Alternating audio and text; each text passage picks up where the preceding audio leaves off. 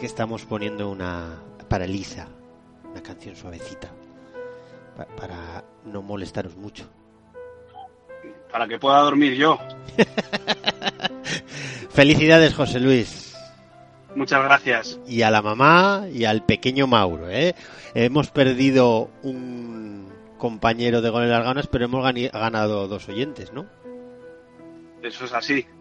Eso es así. Hay un niño que va que va a crecer escuchando gol en las gaunas. Que fíjate qué, po- qué pobre criatura, ya empezar con el pie izquierdo. Pues cuanto antes se enfrente a lo peor de esta vida, mejor. Bueno, que ha venido un blanquirrojo nuevo al mundo. Ha venido un blanquirrojo, sí, ya se lo dije la, la noche que, que nació, que, que él había nacido por circunstancias en Madrid, pero que el- la gran mayor parte de su sangre es riojana y que pues es del Logroñés, que eso lo tiene que saber cuanto antes. ¿Y crees que le sentó bien? Porque se ha portado mejor Sí, o sí. te deja dormir. Sí, no, no, no, se está portando bien. Yo creo que le gusta ser del Logroñés. Ser del Madrid va a ser muy fácil. En el, aquí cuando vaya creciendo y vaya al colegio, pues él tendrá que decir que es del Logroñés. Y eso da un- una personalidad que no va a tener ningún otro niño probablemente Pues a en mí, su entorno. a mí Mauro me ha decepcionado, no a la altura de su padre habitualmente, pero me ha decepcionado, José Luis. ¿Por qué? ¿Qué día nació? Nació el 13 de mayo, ¿Qué era eso? ¿Qué día de la semana? domingo. Domingo, se ganó, ¿no? Se ganó, claro que se ganó. Pero no nos hemos, no se ha clasificado el equipo para un nuevo playoff de ascenso. Pero Mauro Pero es muy no, sencillo. Mauro no ha traído un playoff de ascenso No, debajo del tú- brazo. tú querrás lo mejor para el hijo de tu amigo y Por querrás que el hijo de tu amigo tenga más capacidad de disfrutar de un playoff que este año que el pobre no se va a poder enterar mucho. Coño, pues si hay que esperar hasta, que, que a los hombres les entre conocimiento, tenemos un problema. Bueno, pero, pero ya el año que viene puede disfrutar, aunque no se entere mucho, pero ya puede disfrutar de algo más. Ahora no se iba a enterar de nada el pobre.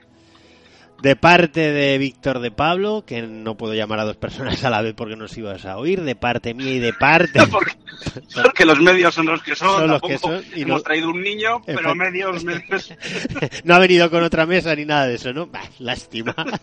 damos para lo que damos de parte de Víctor de Pablo, de parte de todos los Gauners, a la familia José Luis eh, García Íñiguez Arrieta y todas esas hierbas, que os felicitamos muchísimo y que os mandamos un fortísimo abrazo. Muchas gracias. A dormir. Voy a ver si termina de, de cenar, le cambio el pañal y descansa un poco. pues de aquí va una breve eh, cuna, canción de cuna para el pequeño Mauro y que tengáis buena noche. José Luis, un abrazo fortísimo. Un abrazo. Chao.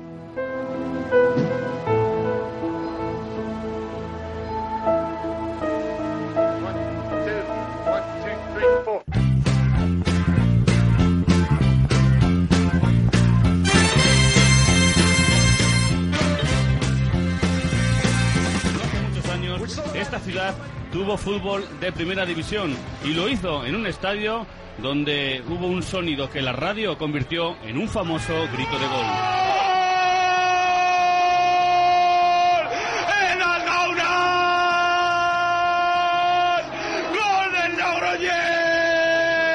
Hay que vivir en el campo. O sea, el sonido. O sea, es impresionante. Cantar un gol en las gaunas no es lo mismo que cantar un gol en, en el local. Gol, gol en las gaunas. Es tremendo.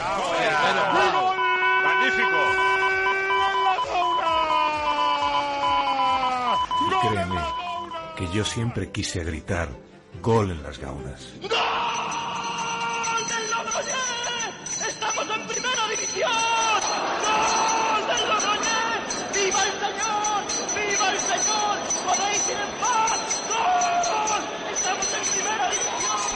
falte nunca gol en las gaunas. Atención que hay gol en las gaunas. Gol en las gaunas. Gol en las gaunas. Gol en las gaunas.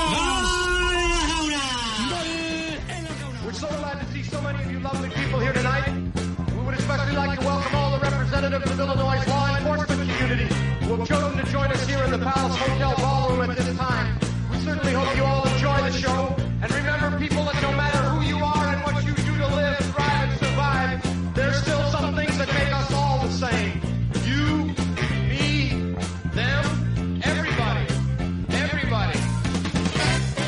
86 gol en las gaunas que viene a servir para poner el punto y final a este curso futbolístico 2017-2018 que cerramos evidentemente con el equipo sin el goce de los playoffs de ascenso a segunda división que era el primer objetivo marcado para este campeonato. Más allá de lo sucedido en Copa, más allá de las victorias logradas, de los empates y de las derrotas sufridas, lo cierto es que el equipo, como ya decíamos en el último capítulo, en las gaunas no ha cumplido los objetivos. Y por tanto nos hemos quedado sin la posibilidad de estar en estos eh, semanas finales del mes de mayo disfrutando como lo están haciendo otros aficionados o otros periodistas de otros eh, clubes, veas el Murcia, el Mirandés, el Elche, el Rayo Majadahonda, todos esos equipos que sí han logrado eh, sus eh, eh, objetivos y están metidos en esa fase de ascenso a segunda división. Así que nosotros aquí en Gol las Gaunas, poco a poco, con cierta pereza, porque por delante nos va a quedar un larguísimo verano, por suerte hay Mundial de Fútbol, vamos cerrando la temporada y toca el momento de ir haciendo análisis y qué duda cabe que eh, esto del uno por uno eh, triunfó en su momento y Víctor de Pablo muy buenas debemos seguir adelante con este uno por uno Muy buenas, Sergio Moreno. No hay que perder algunas costumbres, ¿no? Eh, oye lo de yo mudarme a Madrid creo que empieza a ser ya una realidad ¿eh? Ya Eh, vas pillando, vas pillando la indirecta, ¿no? Eh, le hemos mandado de tu parte una felicitación enorme a José Luis García Íñiguez, al pequeño Mauro y a su mamá, a Balbi, y también a de los Gauners. Así que bueno, te doy la oportunidad en la presentación de Gol en las Gaunas de, de que nada, de que les felicites, me imagino, si es que te parece adecuado, porque Sí. lo que le he dicho, lo que le he dicho que tú no has oído todavía, eh, hemos perdido un, un participante directo, un socio directo de Gol en las Gaunas, pero hemos ganado dos oyentes, ni tan mal, ¿no? Ni tan mal, pero aparte, eh, oye, nosotros, fíjate que le dedicamos el último podcast. Era, era fácil que, que- que iba a ocurrir la cosa. Sí. Tampoco tiene mucho mérito. Sabemos de- más o menos de- sumar, ¿eh? Más o menos. Sí, así, así un poquito a ojo. Pero bueno, lo dejamos ya bendecidito y, y eso pues nada. Hago buena seguro que, que tu felicitación, porque confío que habrá sido protocolaria y adecuada a, las circunstancias. Con una canción de cuna. Víctor de Pablo, bueno, pues qué capítulo 86 que vamos a hacer una valoración y yo creo que lo mejor es comenzar, eh, Víctor de Pablo, sabiendo lo que opina Sergio Rodríguez. El otro día estuvo en los estudios de Minuto Noventa y Tantos con nuestra compañera Nuria Jiménez en TVR y le pude trasladar, yo creo que mm, alguna de esas preguntas que tú te haces y que muchos Gauna nos han trasladado a lo largo del año, porque hoy nos vamos a fijar en, en cuál ha sido el rendimiento de los futbolistas y del propio Sergio Rodríguez a lo largo de este campeonato. En cierta forma les vamos a ir poniendo nota y sobre todo lo que nos ocupa las renovaciones o no renovaciones de futbolistas dado su rendimiento a día de hoy. Es una especie de juego que, bueno, pues que nos apetece después de haber visto prácticamente tú muchos de los partidos y yo todos y nos apetece hacerlo. Pero Sergio Rodríguez, insisto, estuvo el otro día en TVR y yo creo que había que empezar la casa por los cimientos y en este capítulo especial eh, me apetece que, que escuchéis, queridos Gauners, un extracto de esa entrevista que dura muchísimo más tiempo y que ya tenéis colgada en tvr.es, pero he sacado tres, tres cuestiones que a mí me parecen importantes y que nos sirve para arrancar ya oficialmente este capítulo 86 de Gol en las Gaunas. Lo escucháis y volvemos. estructural, es decir, problemas en los laterales, en el centro de la defensa, arriba, eh, en el extremo. No sé si observas que eso es mejorable o, con lo que has trabajado has tenido más que suficiente. Bueno, yo lo primero es que la plantilla que, que configuramos, el primer responsable soy yo. Al final, eh, Carlos mm, hacía sus labores de dirección deportiva, pero bueno, yo, yo opinaba también sobre los jugadores y entre todos quisimos encontrar la mejor plantilla. Sí que es cierto que mi conocimiento de la categoría era limitado porque, bueno, pues porque no la conocía. Esto es real. Carlos tenía un conocimiento más amplio y sí que es cierto que en momentos yo me dejé aconsejar por él. Eh, luego, a tener los hechos hasta, hasta diciembre, sí que es cierto que había un par de posiciones que igual no las supimos encontrar. eh. Para mí, un extremo derecho que habíamos traído, en este caso a Germán, pues eh, no, no te voy a decir por culpa de él, no sé si por culpa de quién, pero no cuajó. Y no tener un extremo derecho yo creo que en la primera vuelta nos limitó bastante. Va a jugar sobre todo un 4-4-3, jugar de, de una forma diferente, un poco más vertical, sí que no, nos limitó. Y luego, bueno, pues que hubo jugadores que, que no cuajaron, que suele pasar en todos los sitios. Entonces sí que es cierto que en ese sentido la plantilla, pues en algunas posiciones se nos quedó un poco corta. Me refería también al hecho de cargaste demasiada gente por dentro, mm, gente con muy buen trato de Mm. balón, y quizás dices, bueno, es que en este grupo 2, vete a Olarambe, vete a Tajonar o vete a, Escaleyes, Bueno, y... y- aún así se ha manejado, pero hay que a Intentamos, intentamos compensar, pero nosotros la identidad de juego la teníamos clara. Y para tener esa identidad de juego, evidentemente tienes que tener una plantilla equilibrada, pero tienes que tener jugadores del de, del perfil que acompañen a esa identidad. Y nosotros pues intentamos eh, cogerlo mejor. Luego está el mercado, evidentemente, que no es fácil, no siempre escoges lo que quieres, pero siempre hemos dicho que con los que hemos contado, con lo que hemos tenido, hemos estado contentos. ¿eh? Eh, más allá de que haya gente que haya rendido más, que haya rendido menos, que bueno, eso es algo lógico y que se entiende dentro de, la tempo- de una temporada.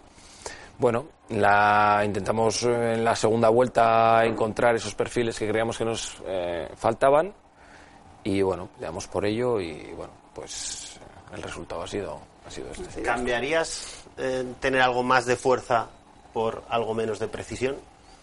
No, porque En este grupo, que- o este año. Mm, No, bueno, hombre, igual eh, hablar a posteriori es un poco fácil, pero eh, no es que estemos descontentos con los 18, 19 que han participado, o sea, estamos contentos.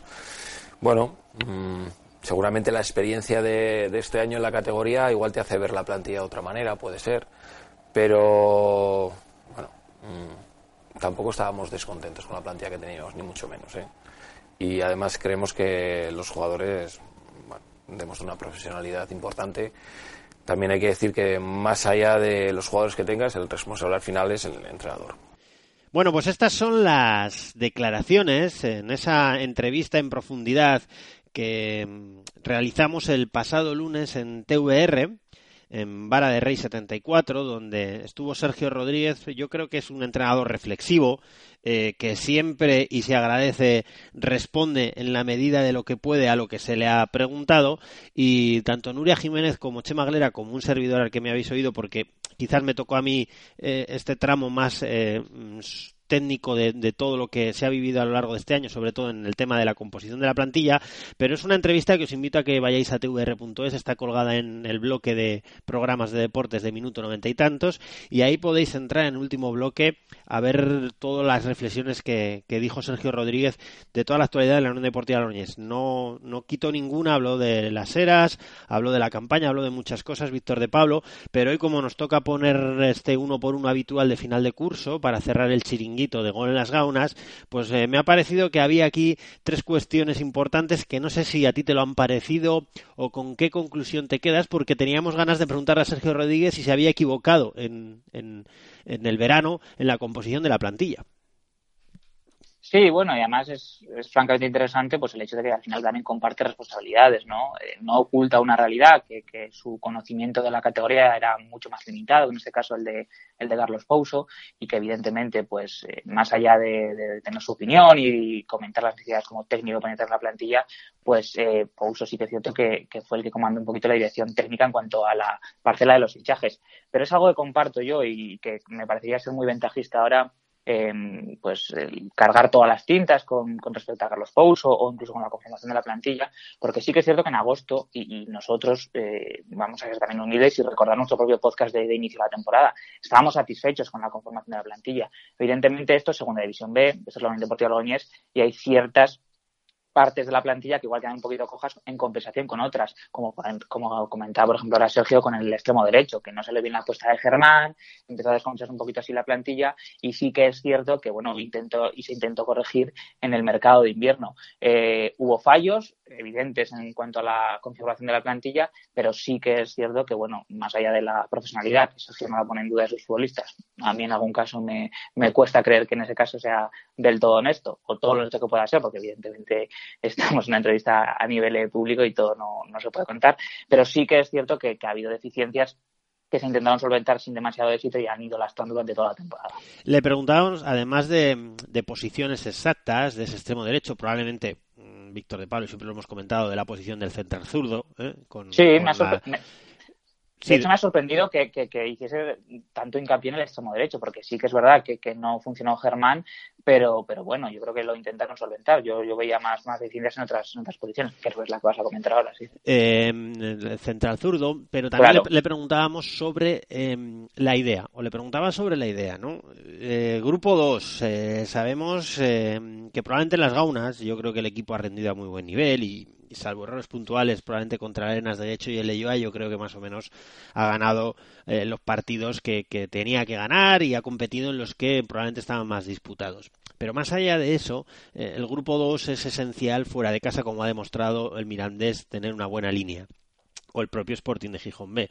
Eh, y probablemente a este equipo le hemos notado a lo largo del campeonato, mm, sobre todo un plan B. ¿eh? Y, le preguntaba sobre mm, si cambiaría mm, menos control, menos precisión por más fuerza. ¿Has echado tú de menos algo más de fuerza? Probablemente tener un plan B eh, para esos partidos como Tajonar, como Les Calelles, eh, como, Le- Le- como Sarriena, donde se ha demostrado que el equipo es donde se ha dejado sus posibilidades de, de meterse entre los cuatro mejores.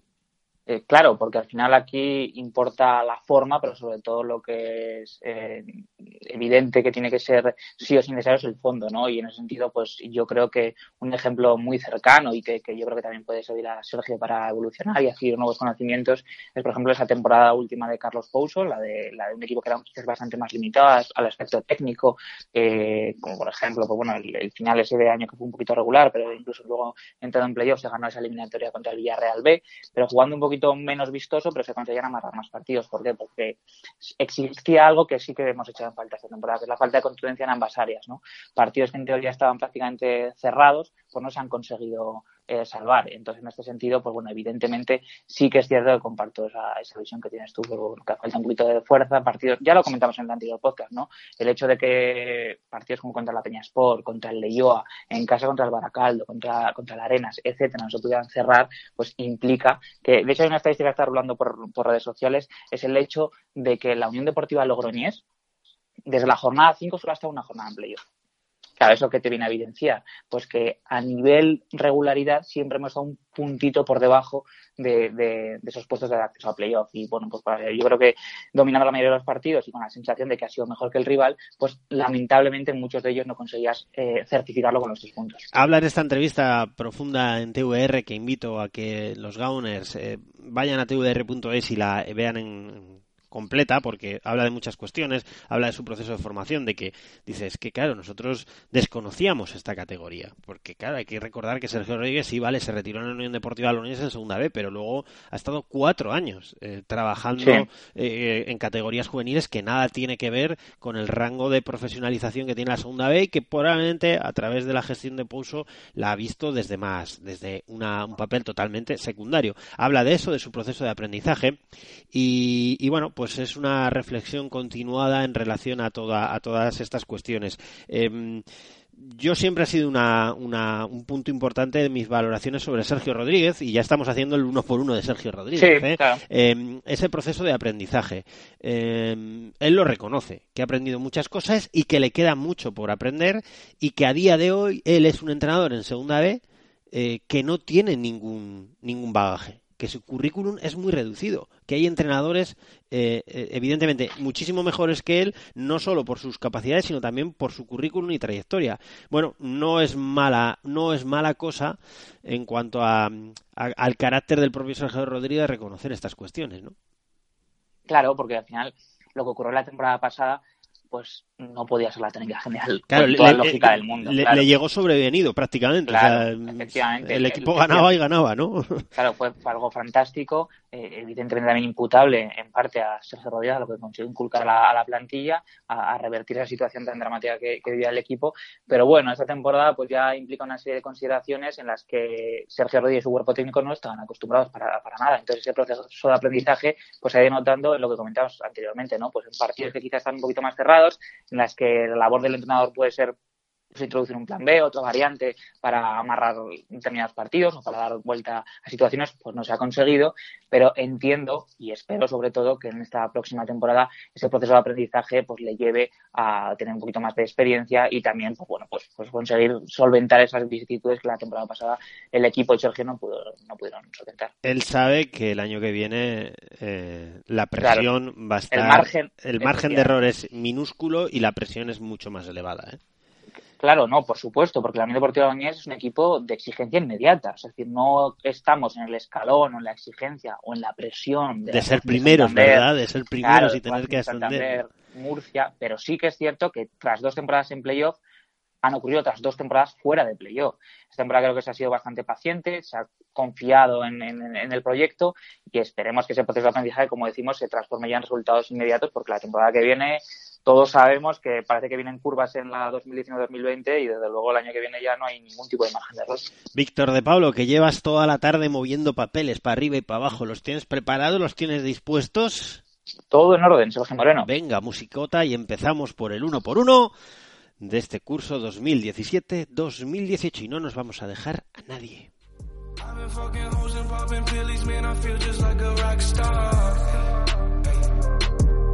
Brothers got that gas and they always be smoking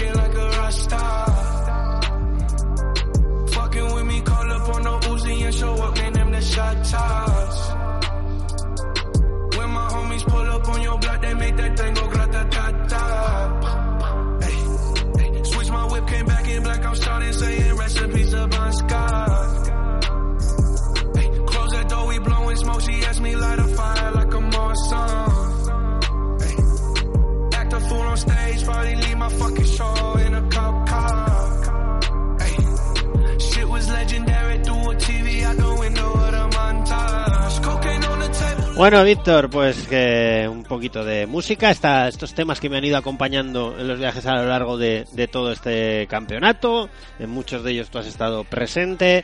Víctor de Pablo, vamos a empezar por orden, ¿verdad? Desde atrás hacia adelante. Sí, vamos a ir por orden y, bueno, yo creo que evidentemente, empezando por, por la portería, el primer nombre a analizar su, su temporada y lo que pensamos respecto a su futuro individual y relacionado evidentemente con la Unión Deportiva Logroñés es la del capitán, la de Miguel Martínez de Corta. Miguel Martínez de Corta, que ha sumado 34 partidos de liga, ha completado 3.060 minutos y ha encajado 33 goles. En cuanto a minutos, es, si no me equivoco, el segundo jugador más empleado por Sergio Rodríguez. Víctor de Pablo, adelante con el capitano. Bueno, yo creo que mm, respecto al nivel que ha mostrado Miguel esta temporada, yo creo que ha sido notablemente superior a la de la temporada pasada. Yo creo que la temporada pasada fue fiel reflejo de lo que, lo que evidenciaba el equipo, ¿no? Rachas eh, brutales de nerviosismo que eran absolutamente inexplicables en un jugador tan, tan veterano que, que implicó, pues en ocasiones, por qué no decirlo, la pérdida de puntos de forma directa la Unión Deportiva Logroñés. Yo creo que esta temporada está bastante mejor, incluso en esa racha importante de victorias que tuvo el equipo fue, realmente importante, ¿no? Comparar las que daban puntos recordando al mejor Miguel. Eh, dicho lo cual, lo que siempre toca analizar ahora, y yo creo que se repite incluso el análisis en estos últimos años respecto al futuro, bueno, yo creo que Miguel, eh, más allá de, lo que aporta en el campo, eh, los intangibles de un futbolista que es el símbolo del equipo, que, es el capitán dentro y fuera de él, implican que la decisión de continuar creo que siempre tiene que estar en su mano. No sé si qué opinas tú. Eh, sí, en relación a la trayectoria de Miguel Martínez de Corta, evidentemente yo creo que es un activo indudablemente para el club, es un activo, pero entramos en una posición que hay que gestionar o que todos los equipos que buscan estar en la parte alta de la clasificación, pues evidentemente parten con un guardameta de garantías. Ojo, que yo no sé si debe o no debe continuar Miguel Martínez de Corta, o sea, lo desconozco, pero hay que ser consecuentes con, eh, con eh, la decisión que se va a tomar y no lo va a tener fácil Sergio Rodríguez y su cuerpo técnico. Pues porque evidentemente, eh, como tú bien sabes, Víctor de Pablo, dos fichas eh, profesionales en la portería es algo eh, muy difícil de ver, muy difícil sí. de ver. Entonces se suele poner un portero de garantías y un sub-23 con proyección sabiendo, como es el caso de Fermín Sobrón, cuál es su papel. Sí, no, no, estoy totalmente de acuerdo. En el, en el caso de Miguel sí que es cierto que, como decía, la decisión de continuar eh, puede implicar muchas variantes. Es decir, eh, incluso si él decide pues, bueno, poner fin a su carrera deportiva, creo que es absolutamente indispensable que siga ligado de una forma u otra a- al club. Eh, creo que hay muchos ejemplos, que, como puede ser en su momento Raúl Torres, como puede ser incluso, bueno, no, el propio Sergio Rodríguez, ¿no? jugadores que tienen una, una, un vínculo, un símbolo con el club que sí o sí deben continuar. Em, como bien dices, es complicado. ¿no? Yo creo que sí que es cierto que el nivel de Miguel esta temporada ha sido medio alto. Es decir, no ha habido demasiados portes en el grupo que le mejoren. No obstante, eh, si la Unión Deportiva Logroñés tiene que fichar a un portero de superior categoría, de los muy, muy destacados de, de la segunda B, claro, hay que ver cómo se gestiona eso, ¿no? Porque Claro, la, la decisión es, es bien Claro. sencilla. O Miguel Martínez Corta continúa porque va a seguir siendo titular, o se trae un sub-23 que pueda competir por ese puesto, pero sabiendo que mm, vas a tener un portero inexperto en principio. Sí, ojo, también te digo que esta temporada al final creo que hemos acabado con 15 fichas pro. O sea, se ha, dejado una ficha profesional sin, sin, sin cubrir, con lo cual tampoco me parecería absolutamente descabellado, eh, por lo que puede nutrir para el grupo, optar por dos porteros profesionales, como en su momento fue Marc Martínez y, Miguel Martínez de Corta, y realmente que aumente la competitividad de forma importante en la portería.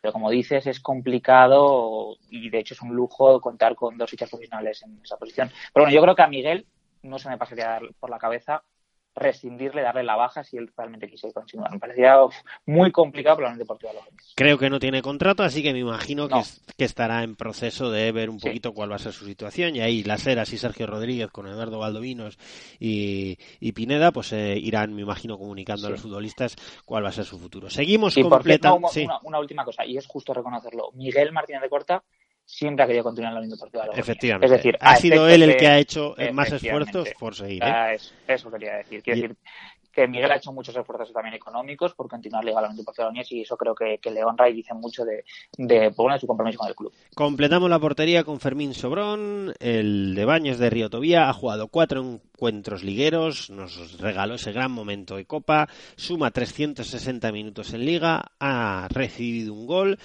y ha acabado jugando los dos últimos partidos de Liga donde no ha encajado, yo creo. Por tanto, Víctor de Pablo, em, Fermín Sobrón. Bueno, tiene, Bueno, yo- el de Baños tiene esa gran capacidad para protagonizar grandes momentos en el campeonato, ¿verdad? Hombre, yo creo que lo que es indiscutible de Fermín son, son dos cuestiones. Una, cuando ha tenido que ocupar la portería de Logroñés, ha rendido. Yo creo que eso es un hecho incuestionable. Más allá de, de- posibles eh, cuestiones que, puedas confiar en él como portero durante la temporada, pero lo que es cierto es que cuando ha tenido que, que rendir, lo ha hecho. Y otra cosa es que es un portero que se adapta bien a la, a la posición de portero suplente. Es decir, no es para nada problemático, siempre es de los que dentro del grupo es el de los más queridos, es otro hombre de club. Ahora bien, eh, a la hora de analizar su futuro, pues volvemos a lo mismo. Quiero decir, eh, lleva muchas temporadas. Creo que son tres, con, Claro. la- con esa cesión de medio año a Nigeria que nos dijo. Efectivamente, y siempre pues en un rol secundario. Entonces, bueno, eh, yo creo que, que en ese sentido tanto el futbolista como el club deben valorar si realmente otra temporada más de Fermín Sobrón en la suplencia de la Unión Deportiva Logroñés pues puede ser bueno para, para ambos, ¿no? Al igual que de Víctor, Víctor, al igual que yo te digo que el caso de Miguel Martínez de Corta desconozco, o sea, no sabría decir si va a seguir o no. La verdad, lo desconozco porque es una decisión muy compleja con muchos matices y muchas cuestiones que decidir por parte de todas los, los- las partes. Yo esta la veo más clara, sobre todo por el propio Fermín Sobrón que en algún Claro, momento tendrá que empezar a, a reclamar pues jugar, ¿no? Eh, tener más minutos. El ejemplo de Aitor Navarro lo tiene cerca, quiero decir, un Claro. futbolista que, es, que en la Unión Porteña está relegado a un rol totalmente secundario, se fue a Lizarra, luego al, al Oviedo B, es decir, futbolistas que fuera de la Unión Deportiva Logroñés pues pueden labrar una carrera, ¿no? Entonces, bueno, yo creo que en este caso es más complicado, pues ver otro, como decíamos, otro Fermín, pues en, en la suplencia, ¿no? Venga, pues pasamos y dejamos la portería atrás, ganamos una posición hacia adelante y comenzamos por la defensa de derecha a izquierda. Miguel Santos, el lateral derecho, 33 intervenciones en liga, casi siempre como titular, 2.676 minutos. Miguel Santos, en lo físico, tremendo, volvía después de una lesión muy dura en, el último periodo de la Unión Deportiva Logroñés frente al Sevilla Atlético y de nuevo con ese físico portentoso y no sé cómo lo has visto. Pues eh, coincido absolutamente en que quizás una de las mayores dudas respecto a Miguel Santos era su rendimiento físico, ¿no? Recordemos que Miguel Santos estuvo casi año y medio, ¿no? Prácticamente, fuera de, de los terrenos de juego. Eh, y claro, eso es muchísimo. Entonces, creo que la recuperación eh, ha sido absolutamente indiscutible, ningún eh, ninguna resquicio de que pueda estar tocado en relación con la lesión tan grave que tuvo. Y lo que sí que es cierto es que no ha tenido una competencia directa. Eh, recordemos que no se renovó a Luca Ferrón la temporada pasada, tampoco Julio Rico, es decir, han sido siempre centrales reconvertidos, como Sotillos o como Zubiri. Eso le ha implicado jugar muchos minutos. Eh, no tiene contrato, pero yo en este sentido opino que sí que es cierto que, que me parece un futbolista muy, muy cumplidor sobre el terreno de juego. Creo que no hay que quizás entrar en errores de otras temporadas en no dar continuidad a determinados futbolistas que son muy importantes en la plantilla y en mi caso Miguel Santos para mí sí que es un, sí en cuanto a su renovación.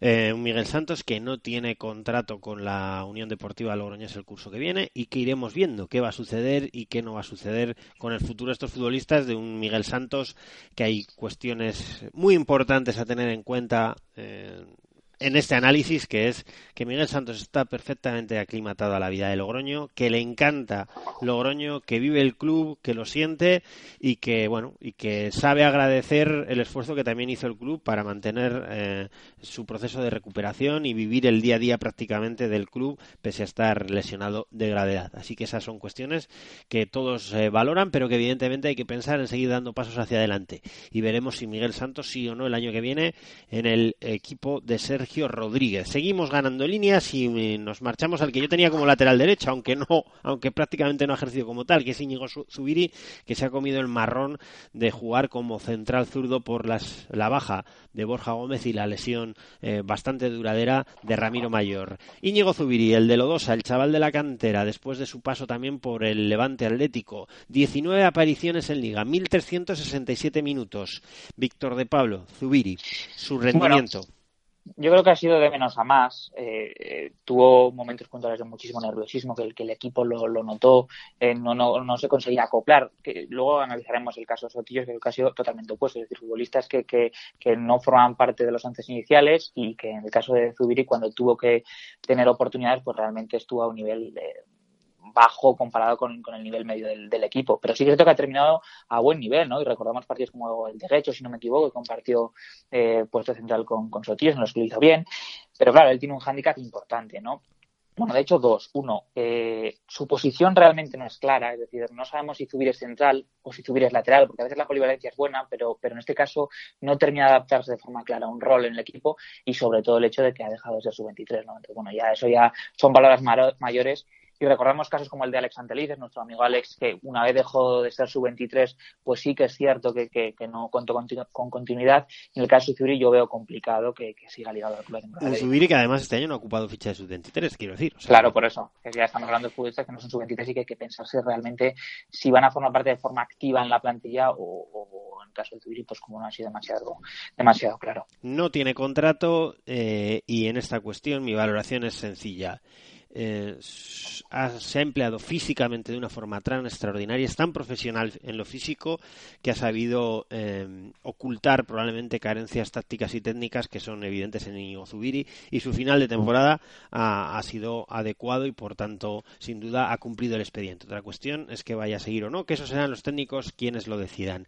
Continuamos pasando línea por línea y llegamos al central derecho donde está su majestad don César Caneda, central derecho. Eh, completa, ha completado 36 partidos, 3.240 minutos, por tanto el jugador con más minutos de toda la plantilla y acaba de cumplir 40 años, Víctor de Pablo. Bueno, a mí lo de los 40 años la verdad que no deja de ser casi anecdótico, ¿no? Porque a nivel físico no hemos visto un, mal canera, es decir, eh, sí que es cierto que, volvemos a lo de siempre. Um, creo que ha tenido errores puntuales. Yo recuerdo quizás el, del, el de la Peña Sport en su momento, incluso también el despeje en, contra el Leyoa, eh, pero evidentemente nadie puede poner en duda que el rendimiento de César Caneda ha sido aprobado, más que aprobado. Quiero decir, eh, 36 partidos a un buen nivel.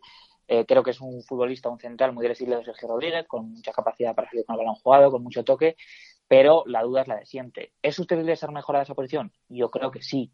Ahora bien, Caneda, insisto, ya son dos temporadas en la Unión Deportiva de la Unión, entonces, ¿para qué? no solo la renovación a Caneda, hay que amarrar algo seguro que le, que le mejore. Es uno de los futbolistas que yo realmente tengo dudas si, si, si continuará o no.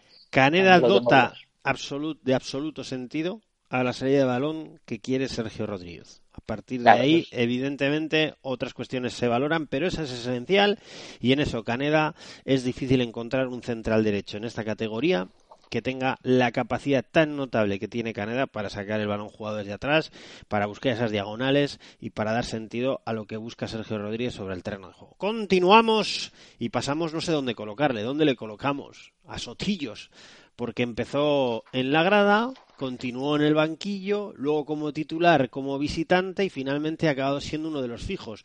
Ha jugado como lateral derecho, ha jugado como lateral izquierdo, ha jugado como central izquierdo y por fin el otro día en Mercatondoa contra Lizarra en Estella jugó de su posición natural, central derecho. En total, en liga 20 partidos jugados, 1378 minutos y dos goles del chaval Alejandro Sotillos que pertenece a la disciplina del Real Madrid. Eh, bueno, pues a mí la verdad que, que me, maravilla Sotillos, ¿no? Es un chico que pasó del ostracismo más absoluto, de no contar, pero vamos, de ni lo más mínimo para Sergio Rodríguez, a sentar en varios partidos a Miguel Santos y a Jaime Paredes. Es decir, estando disponibles ambos, Sotillos fue el eje para ser titular, adaptándose a varias posiciones y rindiendo, creo que siempre bastante, bastante bien. Eh, claro, en esto ya entra una cuestión que, que es ajena a la Unión Deportiva Logroñés. El, el jugador pertenece al Real Madrid, con lo cual, pues bueno, eh, el margen de decisión veremos a ver cuál es el de la Unión Deportiva Logroñés. No tengáis Si duda que la Unión Deportiva Logroñés va a pedir que siga en la Unión Deportiva Logroñés. Efectivamente, No tengáis ninguna duda, porque claro, es un chaval que eh, en su progresión se le ve fantástico, que es un sub-23, Por eh, que tiene calidad, que tiene contundencia, que tiene colocación, que tiene técnica, que tiene táctica, por tanto es un jugador perfecto para lo que quiere Sergio Rodríguez, pero claro, ahí ya manda Alejandro Sotillos y sobre todo el Real Madrid. Efectivamente. Bueno, continuamos este repaso uno por uno, seguimos en la línea defensiva y nos vamos a Ramiro Mayor, central, que es derecho, pero que arrancó como central izquierdo y ahí se fue ganando la confianza de Sergio Rodríguez después de una pésima pretemporada. El jugador Maño ha sumado 20 partidos, 1.596 minutos y ha acabado sin jugar las últimas ocho jornadas del campeonato por esa lesión que se reprodujo en el partido de Zubieta frente a la Real B, Víctor de Pablo. Ramiro Mayor. Pues eh, Sin contrato, ¿eh? Sin contrato. Sí, es una de las, para mí, de grandes revelaciones de la temporada. De revelaciones sobre todo porque, como comentabas, la pretemporada fue realmente mala. La temporada pasada en Burgos no fue nada buena tampoco, con lo cual las expectativas no eran demasiado altas. Hay que reconocerle buen rendimiento, pero tiene dos hándicaps importantes. Uno, el aspecto físico en este caso sí que le ha podido pasar factura, sobre todo en este tramo final. Al final han sido solo 20 partidos, que no son demasiados. Los De- mismos de que hecho, Sotillos. Claro, y, y uno más que Zubiri, que parece que no juega absolutamente nada y realmente solo es uno más eh, Ramiro. Y otro, pues bueno, que, que al final, eh, si se decide la continuidad de Caneda, pues quizás un central zurdo más rápido pueda ser un partener más apropiado para el vitoriano, ¿no? Pero No es cierto que mirando los resultados, desde la baja por lesión de Ramiro Mayor, el equipo dejó de carburar. No, no, eso es absolutamente cierto. Yo creo que, y además, su rendimiento siempre ha sido bastante bueno. A mí me ha parecido interesante. Lo que pasa que yo creo que en, en este caso lo que se tiene que decir es, ¿es susceptible ser mejorada esa posición? Efectivamente. Pues es, es posible que sí. Ahora bien, yo creo que con Ramiro se ha ganado el derecho al menos de tener una, unas negociaciones y ver eh, por, por dónde respira también la situación. Yo creo que, que el chico ha rendido a bastante, bastante buen nivel. Seguimos y vamos a completar la defensa que este año no tenemos dobles laterales izquierdos. Ha estado bastante en cuadro y ya hemos visto al principio de este podcast que bueno, Sergio Rodríguez valoraba si se había equivocado o no en la confección de la plantilla el verano pasado. Jaime Paredes, lateral izquierdo, 34 partidos ligueros, 2.809 minutos, dos goles, dos auténticos golazos, Víctor de Pablo. Sí, sí, eso sin lugar a dudas. Yo creo que mm, el tema de Con Paredes, contrato, pues, perdón, con contrato hasta 2020. Ha tenido cero competencia en su puesto. En este caso ya sí que pues bueno ha habido una adaptabilidad medianamente posible de Santos o Sotillos, en este caso ningún lateral izquierdo en plantilla. Creo que su rendimiento ha sido bueno, quizá ha tenido menos relevancia en ataque, a pesar de esos dos, dos golazos, ha sido menos decisivo que otras temporadas en zona ofensiva, pero bueno, yo creo que el rendimiento de Paredes ha sido bueno. Además tiene contrato, bueno, yo creo que en ese sentido eh, también a todos los activos importantes del club. ¿Cómo le puso las pilas Sotillos después de, a la vuelta de Navidad, verse seis partidos fuera de las gaunas consecutivos sin ser titular? seis partidos, paredes, fuera de las gaunas siendo suplente, Víctor de Pablo, por la presión de Sotillos y ha acabado mejor de esa racha antes de Navidad donde no acababa de estar a buen nivel. Jaime Paredes, sobre todo fuera de casa. Sí, lo que comentábamos anteriormente, ¿no? Sotillos que consiguió pues sentar a tanto a Santos como a Paredes, ¿no? Con lo cual eso yo creo que más competitividad viene a evidenciar que todos al final mejoran. Borja Gómez, rápidamente, que se marchó, le dieron la baja por bajo rendimiento en el mercado de invierno.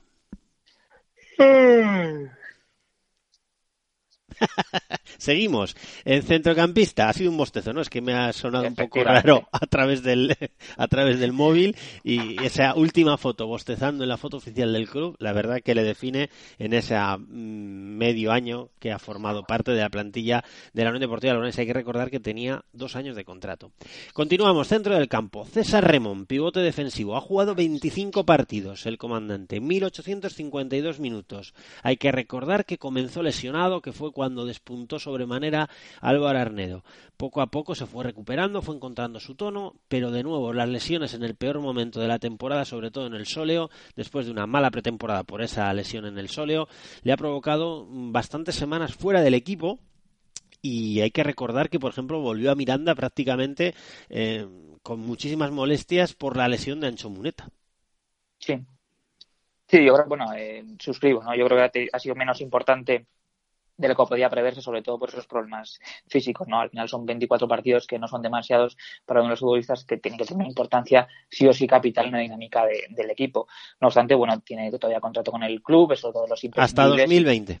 Efectivamente, no, yo creo que, que sin duda en este momento no se entiende la Unión Deportiva sin, sin César Ramón. Por lo que aporta en el campo y por lo que aporta fuera del campo. Muy implicado en la dirección deportiva, porque lo- a veces lo decíamos de broma, pero ni mucho menos se ha implicado el año pasado entre a futbolistas, porque siempre es importante llamadas de, de jugadores que estén en la plantilla. Y desde luego César Ramón mismo, pues insisto, es de todos los futbolistas que espero que esté ligado de una forma u otra muchos años al, al club. A su lado y le ha apretado de lo lindo otro joven logroñés, Álvaro Arnedo, pivote defensivo, 29 encuentros disputados, 2.051 minutos, un aquel golazo en saque lateral frente al Burgos en las Gaunas. Acabó con una lesión gravísima, siendo sin duda la peor noticia de la temporada, esa rotura de ligamentos cruzados que le tendrá a más o menos 6-7 meses en el dique seco. Álvaro Arnedo sin duda que tiene contrato la temporada que viene con la Unión Deportiva Logroñés y que le esperamos una pronta recuperación porque ha sido una de las grandes noticias este año junto, por mi, mi modesta opinión, junto con Alejandro Sotillos y probablemente Marcos André. Sí, absolutamente de acuerdo, ¿no? Eh, Luego veremos en el reparto de, los premios Golem, segunda edición, eh, la posición de Álvaro Arnedo, ¿no? Si eso nos lo llegan a decir a principio de temporada, pues realmente nos hubiéramos sorprendido, ¿no? Un chico en el que sí tenían grandes esperanzas, porque conocía ya el club, pero bueno, que es que su rendimiento fue absolutamente inmediato, adaptándose a varias posiciones, un chico ha jugado de central, de interior derecho, em, evidentemente esa lesión es lo, lo que nos preocupa, ¿ya? pero esperemos que, que el chico y tiene ejemplos muy cercanos en, en la plantilla de, recuperaciones óptimas, con lo cual eh, efectivamente lo esperamos con los abiertos la temporada que viene. Ancho Muneta, volante, 25 encuentros, 1664 minutos, 3 goles. Empezó fantástico, poco a poco supo con sus siempre problemas físicos dosificarse a la perfección, ocupando esa posición de volante derecho ante la baja, como ya decía, ante la ausencia de un extremo derecho puro, siempre por dentro, generando, dando, siendo generoso, eh, trabajando bien, pero poco a poco esos problemas físicos, esos problemas físicos le fueron lastrando en su rendimiento claramente y el día de Andúba se marchó entre llantos por no poder completar ese partido tan especial para él con su familia también en su ex equipo. Anchón Muneta, otro de los casos que no tiene contrato Víctor de Pablo y que veremos. Pues me merece un análisis muy similar al de, al de su amigo y compañero César Caneda. Es decir, es un futbolista que, aunque no siga a Carlos Pouso, es muy del gusto de Sergio Rodríguez, con lo cual creo que goza el favor de la dirección eh, técnica. Es un futbolista que, en este caso, eh, para decir si su continuidad o no es la adecuada, hay que analizar si es un rol susceptible de ser mejorado. Es decir, si tú puedes crear un volante de los que son absolutamente decisivos a la hora de ganar partidos, y todos conocemos la categoría, si la Unión Deportiva Logroñés tiene esa capacidad para llegar a esos futbolistas, pues bueno, se puede debatir si, si la continuidad de Muneta o no es interesante. Si no, pues bueno, es un chico que está perfectamente adaptado a, a la ciudad, al club, y desde luego que, por supuesto, merece al menos una oferta de negociación. Veremos a ver si es la que satisface a ambas partes. Carles Salvador, centro- centrocampista. 36 encuentros, 3.011 minutos. 3.111 minutos. El segundo jugador más utilizado. Un gol. Un indiscutible. No hay duda. Sí, bueno, y es- la primera renovación de este año. Es imprescindible, es un futbolista que, que quizás ha adolecido demasiada carga de minutos, eh, pero bueno, yo creo que, el año pasado ya tuvo más drama su, su renovación, en este caso pues se ha amarrado muy prontito y desde luego que fue una noticia fantástica porque, insisto, son todos los, de los jugadores que, que ahora mismo no se entienden en desligados de la Unión Deportiva Logroñés. Cuando no es lateral derecho, rinde a un grandísimo nivel. Cifu, Cifuentes, 8 apariciones, 86 minutos en total. Y es muy fácil resumir su campeonato. En los dos últimos partidos donde Sergio Rodríguez ha premiado a todos aquellos jugadores que no han contado en muchos minutos, pero que han trabajado bien a lo largo del año, decidió llamar a los del Promesas. Sí, bueno, yo recuerdo el caso de Cifu que a inicio de temporada debatíamos sobre la posición ¿no? de, de, del chico y es un debate que tras una temporada íntegra pues no hemos conseguido saldar, ¿no? No, no. no, no. Claro, no sabemos exactamente qué juega Cifu, es un chico que no ha gozado de continuidad y entiendo que sobre todo por por deméritos propios, ¿no? Eh, eh, bueno, creo que su futuro está absolutamente lejos de la Unión Deportiva Oñez. Él mismo se ha despedido. Le deseamos lo mejor, porque no ha sido su año. Todavía es un chico joven y desde luego que tiene mucho margen de, de mejora y de recorrido en la categoría. Uno de los refuerzos en el mercado de invierno llegó y nos maravilló. Fue increíble su, su trascendencia en esos dos primeros partidos que jugó recién llegado. Desde aquel día, 13 partidos, 813 minutos y 3 goles. Pero sin duda, de más a menos. Nos referimos a Rubén Martínez, que como firmó en enero, tiene un año más de contrato. Sí, a mí el caso de Rubén Martínez me, me recuerda, eh, salvando todas las distancias, al de Álvaro otra vez, ¿no? Un extremo que llegó al mercado de invierno, que su rendimiento individual a mí me ha parecido bueno, pero sí que es cierto que no ha coincidido con, con a nivel colectivo, el, el, el, la mejor Unión Deportiva Logroñés. Se esperaba mucho, sobre todo después de ese partidazo contra el Caudal, si no, si no me equivoco, con esos dos golazos. O, co, Eh, o cuando salió contra el Burgos, ¿eh? que, que, que presionó de lo lindo y la verdad Sí, que se le vio extraordinario. Pero bueno, claro, llegó de- desde Melilla, la temporada que viene ya tiene una temporada completa para ganarse un puesto y desde luego yo creo que es otro de los futbolistas que tiene contrato, pero si no tuviese contrato creo que también renovaría, con lo cual me parece óptima su continuidad, sin duda. Seguimos eh, yéndonos hacia los costados y nos toca hablar de Javier Álvarez Pareja, Titi, extremo derecho. Nueve partidos, 265 minutos y un gol desde el centro del campo. Y sin duda, y esto es indiscutible, un ejemplo de esfuerzo, sacrificio, constancia y, y, y profesional al máximo para ganarse el derecho a volver a ser futbolista. Veremos si no, si sí o si no en la Unión Deportiva Logroñés la temporada que viene porque no tiene contrato. Sí, bueno, yo creo que es un ejemplo de compromiso, ¿no? de profesionalidad. Un futbolista que, que, que recordemos venía de, del Real Murcia, de ser un futbolista muy, muy importante en la Unión Deportiva del playoff y que la temporada pasada, siendo consciente de ese proceso de recuperación que estaba viviendo, eh, forma parte de la dinámica del equipo filial, que no todos hubiesen accedido a esa propuesta del, del club, ¿no? Luego yo creo que llegó sin ritmo suficiente para, para competir realmente en un momento de la temporada en la que ya no hay, no hay dudas y hay que darlo absolutamente todo. Creo que físicamente pues no estaba preparado y no pudimos ver lamentablemente al mejor Titi. De cara a la temporada que viene, pues, pues bueno, es un futbolista que yo creo que en el aspecto personal no hay ninguna duda de que todo Logroño lo, lo quiere, eh, pero hay que ver, ¿no? Hay que ver porque, bueno, yo creo que es una posición en la que, si hablaba antes Sergio Rodríguez de la importancia del extremo derecho al inicio de la temporada, eh, veremos a ver si, si continúa Titi. Yo lo veo complicado, ¿no? O al menos si, si, si continúa, creo que será con, con una bajada importante de ficha y veremos también si, si el futbolista está dispuesto a asumirlo. Otro buen pie derecho, pero que sobre todo se maneja fantásticamente a pierna cambiada. Estamos hablando del extremo izquierdo ñoño. El de San Fernando acumula 33 partidos. Este año, 1938 minutos, 11 goles, uno de los referentes en el aspecto ofensivo del equipo, capaz indudablemente de lo mejor, pero también capaz de, de lo peor en todo ese trabajo defensivo que poco a poco le ha ido inculcando Sergio Rodríguez. No tiene contrato, está en proceso de renovación, ha salido hoy mismo en Diario La Rioja diciendo que quiere un buen contrato, pero que quiere seguir en Logroño, y ñoño y sus ñoñadas, tanto para bueno como para lo malo, porque hay que recordar, por ejemplo, esa expulsión en Govela injusta, pero que le supuso dos partidos muy importantes que estuvo fuera del once titular y de las convocatorias de Sergio Rodríguez en el tramo decisivo del campeonato. Sí, bueno, hombre, claro, es que yo creo que si Ñoño tuviese una actitud defensiva brutal, si fuese tácticamente perfecto y si siempre tuviese la, la cabeza en su sitio, pues sería, yo que sé, Douglas Costa o no lo sé quién, porque claro, en el aspecto ofensivo es tan absolutamente determinante en la categoría que evidentemente pues tiene que tener ciertos aspectos un poquito más irregulares, ¿no? Eh, no obstante, a mí me parece un, un, chico que ha mostrado un rendimiento soberbio, mejorando incluso la temporada pasada en el Rayo Majadahonda. Creo que 13 goles es una cifra para un chico que no juega delantero sumamente importante y desde luego que para mí es una renovación capital y creo que hace muy bien en pedir un buen contrato, ¿no? Creo que se lo ha ganado.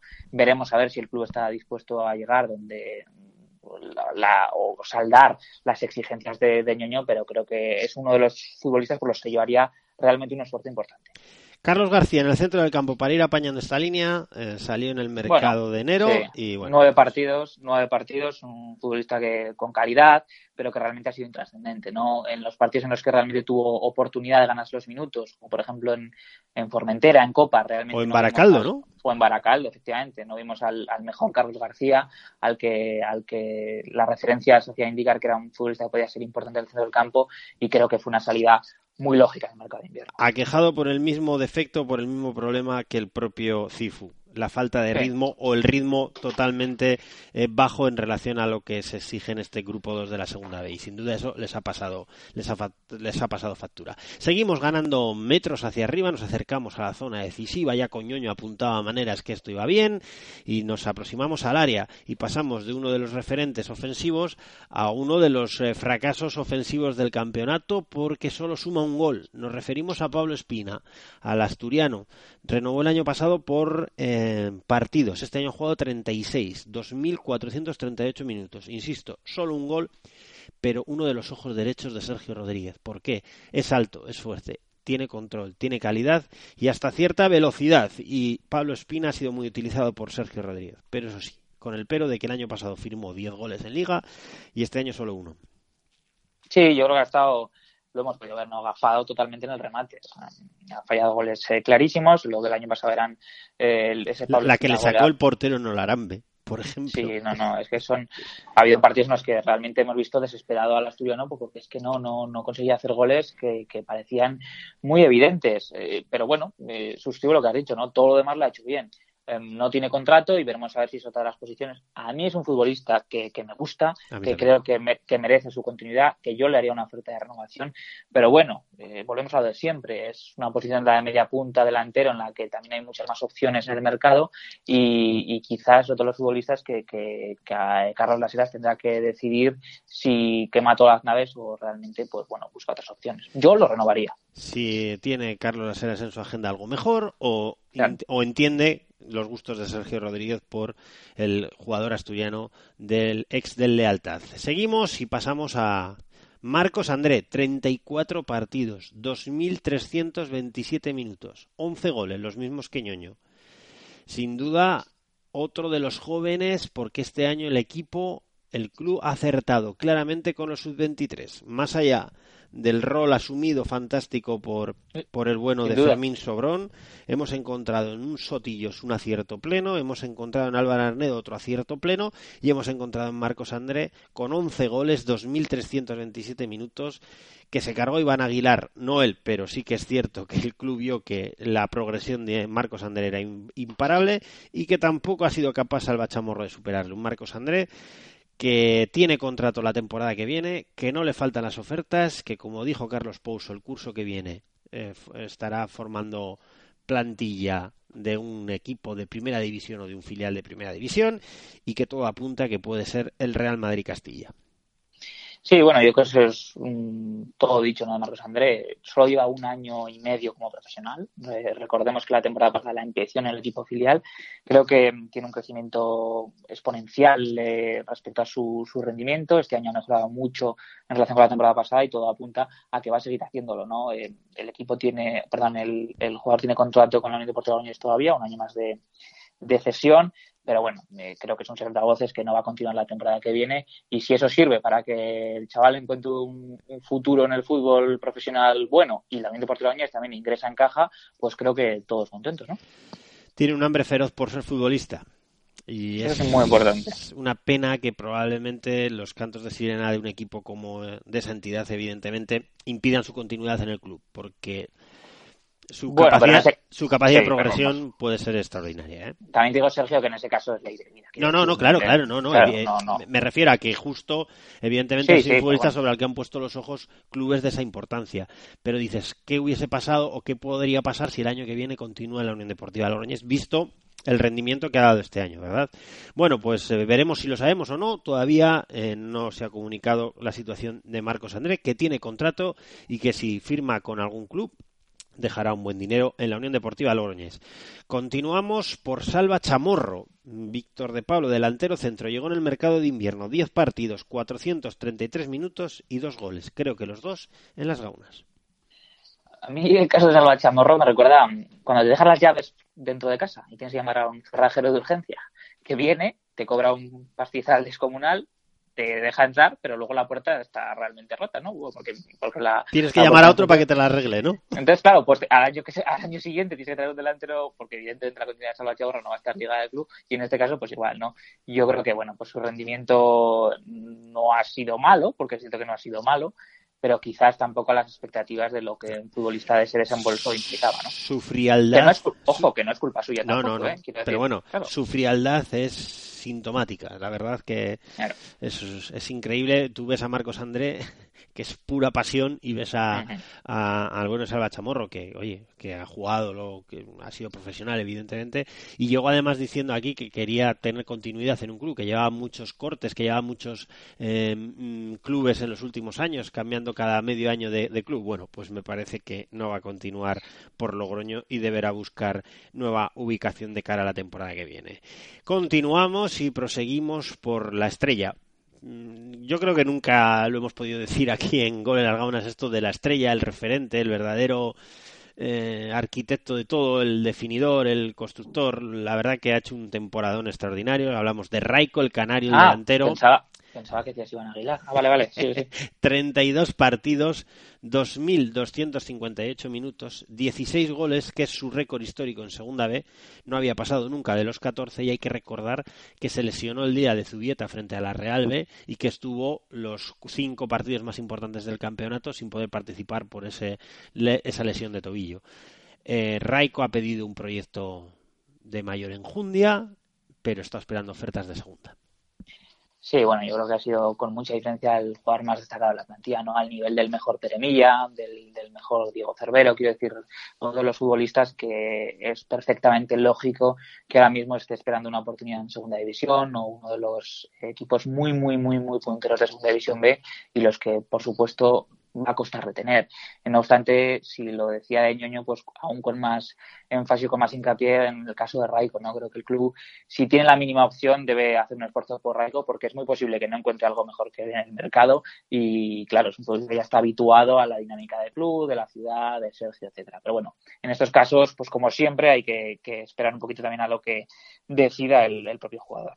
Veremos porque evidentemente Raiko ha sido una de las grandes, eh, no, no, no una de las grandes sorpresas porque ya se sabía que venía un jugador extraordinario, pero que venía también de, Claro. de cortarse en otros clubes como, como en Murcia. Por tanto, igual esa Cierto. experiencia va a ser papá, están cómodos aquí, tienen amigos como César Remón, como Rubén Martínez, eh, sabe que con Sergio Rodríguez va a ser capitán general, sabe que en las gaunas se le respeta y se le quiere y se le admira, y bueno, eh, esos roles, eh, vete a otro club y granjeadelo, ¿me entiendes? En segunda B, ¿eh? En segunda B. Sí, Luego, sí, si te llaman efectivamente, segunda, evidentemente es otra cuestión.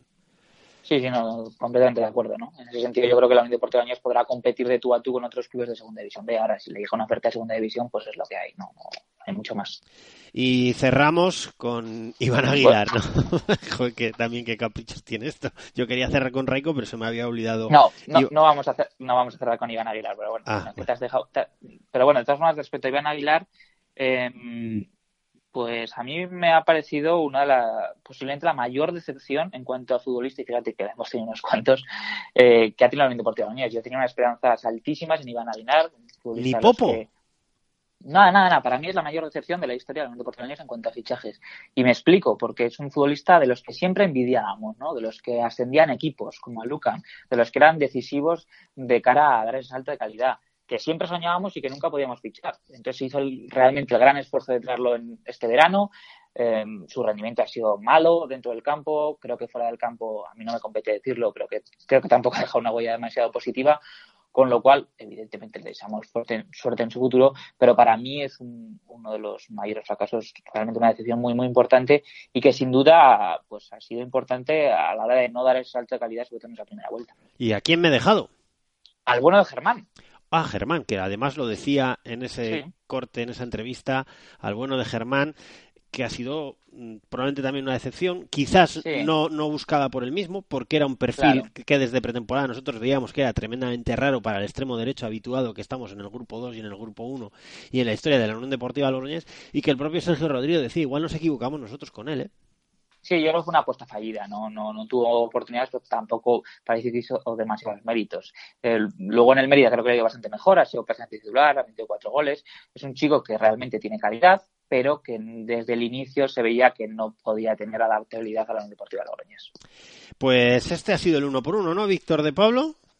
Sí, no, y, es- y nos deja un, un análisis curioso. Es decir, yo creo que, que haciendo el análisis uno por uno vemos que la mayoría de los futbolistas quizás hayan aprobado, que la mayoría de ellos incluso optásemos por su renovación, a pesar de que la temporada la hemos calificado como un fracaso. ¿Esto qué quiere decir? Pues que bueno, que ha habido pequeños detalles que realmente no han hecho que la Unión Deportiva llegue a su objetivo del playoff, pero creo que existen las bases más que bien sentadas y, y sería absurdo desecharlas ahora, ahora mismo para que la temporada que viene, pues haciendo retoques importantes y mejorando eh, determinadas posiciones que creo que son susceptibles de ser mejoradas, pues de tener un proyecto ganador. Pues muchos días que- quedan por delante. Carlos Laseras fue presentado como director deportivo. Sergio Rodríguez confirmó que si nada, si no pasa nada raro, continúa siendo entrenador de la Unión Deportiva Logroñés. Por tanto, los dos pilares para el décimo, la décima temporada de la Unión Deportiva Logroñés en Segunda División B. Esperemos que sirvan estos tiempos de reflexión, de poder descansar y trabajar al mismo tiempo para firmar aquello que consideren adecuado y acertado en un campeonato que parece que va a ser tremendamente importante. Estamos en este 86 gol en las gaunas, un poquito de música y continuamos, que nos queda mucho todavía por analizar. I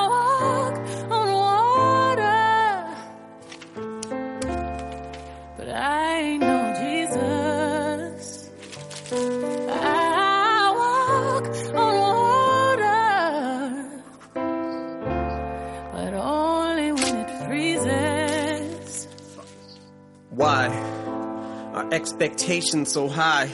Is it the bar I set, my arms I stretch, but I can't reach? A far cry from it, or it's in my grasp, but as soon as I grab squeeze, I lose my grip like the flying trapeze into the dark. Víctor de Pablo, lo que te gusta a ti, Eminem, ¿eh? A mí me gusta más Beyoncé. Clásico, un clásico. un Clásico. clásico. I come with, you're gonna heart griping. That's a hard fight getting to swallow. So I scrap these. As pressure increases like khakis, I feel the ice cracking because. I walk on water. Bueno, pues que vamos poniendo poco a poco, ¿eh? Nos, estamos con un ritmo pausado, ¿no? Como que no queremos del todo abandonar tan pronto esta temporada. Ya lo tuvimos que hacer el año pasado. Y este año de nuevo- pronto, ¿no? Este año de nuevo 61 puntos y la octava plaza y nos deja demasiado lejos de los playoffs de ascenso de poder haber hecho un gol en las gaunas especial del, del, del sorteo, Víctor de Pablo, que tanto nos motiva y que tan mal nos ha salido siempre porque se nos ha escuchado siempre horrible, pero bueno, lo que nos hace gozar, ¿eh? levantarnos y decir quién nos va a tocar y con a dónde vamos a tener que ir y todas estas cuestiones, ¿verdad? Se echan un poco de menos con el recuerdo todavía vívido de Castellón de la Plana, de Villarreal, de aquel partido extraordinario eh, que tanto sufrimiento provocó y tanta felicidad. Solo un partido de fútbol lo que puede llegar a provocar, Víctor. Sí, y además el, el, el sorteo, el ritmo del sorteo, o sea, comparado, Gómez comparado con el ritmo del sorteo es frenético. Es imposible, te vi tuiteando y, y no te daba ni tiempo, ¿eh? Madre mía, eh, impresionante. Y imagínate el de tercera, ¿eh? Ya aquello es oh, dantesco. Bueno, pues que vamos poco a poco cerrando la, el teatrillo de Gol en las Gaunas y, y, queríamos mirar un poco hacia la cantera, ¿verdad? Porque se ha trabajado este año. Por cierto, uh -huh. esta semana se sabía que van a completar la estructura, que va a haber un infantil, que se ha hecho un casting o que se va a hacer un casting o que todos los eh, chavales riojanos que lo deseen van a poder ir a un, determinadas fechas a entrenar para hacer una preselección o selección de ese nuevo equipo en la estructura de la Unión Deportiva Logroñés y que se sigue trabajando en este aspecto y queríamos hacer una valoración, ¿no? Sí, bueno, y como nosotros evidentemente solemos hablar de lo que buenamente sabemos y podemos, pues en este caso hemos querido contar con alguien que sigue la actualidad de la cantera de la Unión Deportiva de Logroñés, día a día al pie del cañón y desde luego que en ese sentido va a ser yo creo que la voz autorizada para ello. Pues escuchamos a Alejandro Arenzana y enseguida regresamos aquí en Gol en las Gaunas porque muy atentos, ¿eh? Valora uno por uno todos los equipos que han competido este año de la Unión Deportiva Logroñés. Que la temporada del Promesas ha sido bastante buena, ¿no? Ya que los de José García han competido ante todos sus rivales. Destacaría las victorias del filial en campos difíciles como el de Barea o la Molineta, mientras que en casa los nuestros han conseguido arañar puntos ante grandes equipos como Náxara, Aro y Alfaro, o hacer que el Calahorra y la Sociedad Deportiva Logroñés terminen pidiendo la hora. El filial ha acabado el campeonato en octavo puesto con 65 puntos, exactamente los mismos que la temporada anterior. La temporada del Juvenil A yo creo que ha tenido dos partes bien diferenciadas. En la primera vuelta tan solo se consiguieron cinco puntos, mientras que en la segunda mitad del curso los nuestros sacaron varios partidos adelante, aunque finalmente no fue posible lograr el objetivo de la permanencia. Destacaría las grandes victorias en casa ante el Deportivo Alavés o Athletic de Bilbao. En lo referente al Juvenil B, diría que la temporada ha sido algo irregular, los de Hugo Galilea hicieron una gran primera fase, quedando líderes, por delante de grandes rivales como el Balsamaiso, Tedeón o Náxara. Pero en la fase de ascenso el equipo no empezó nada bien, ya que se encadenaron cinco derrotas consecutivas. Finalmente el equipo hizo una gran segunda vuelta en la que transmitió buenas sensaciones y consiguió maquillar la clasificación.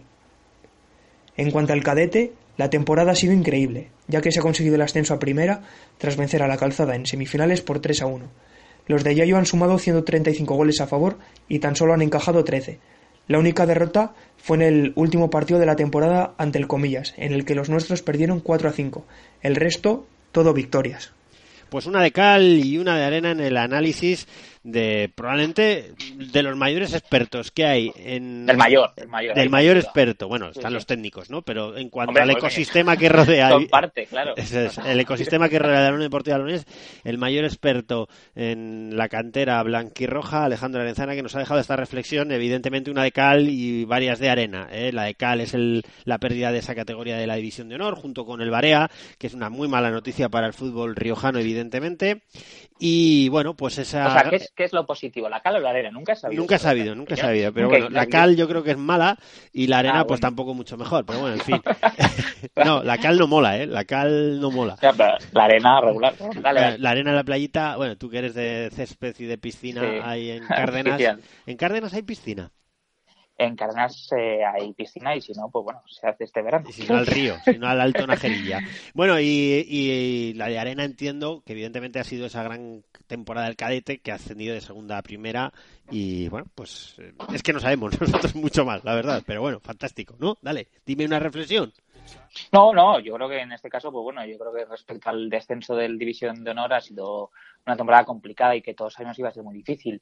El año del cadete ha sido fantástico y, bueno, luego respecto al promesa, pues sí, tampoco hay mucho más que decir. Yo creo que en cuanto a la formación de futbolistas sí que ha sido interesante, ¿no? Muchos debuts, eh, veremos a ver si alguno forma parte de la primera plantilla de la temporada que viene, porque bueno, los ejemplos cercanos de, Zubirio, de Alba Arnedo, a pesar de que eh, tuvieron un periodo de impasse en el que estuvieron otros equipos, están ahí, ¿no? Yo creo que en ese sentido, labor de formación individual, el cuerpo técnico y, la, y los chicos han estado francamente positivos. Venga, seguimos jugando en este 86 gol en las gaunas, y os lo digo por esto.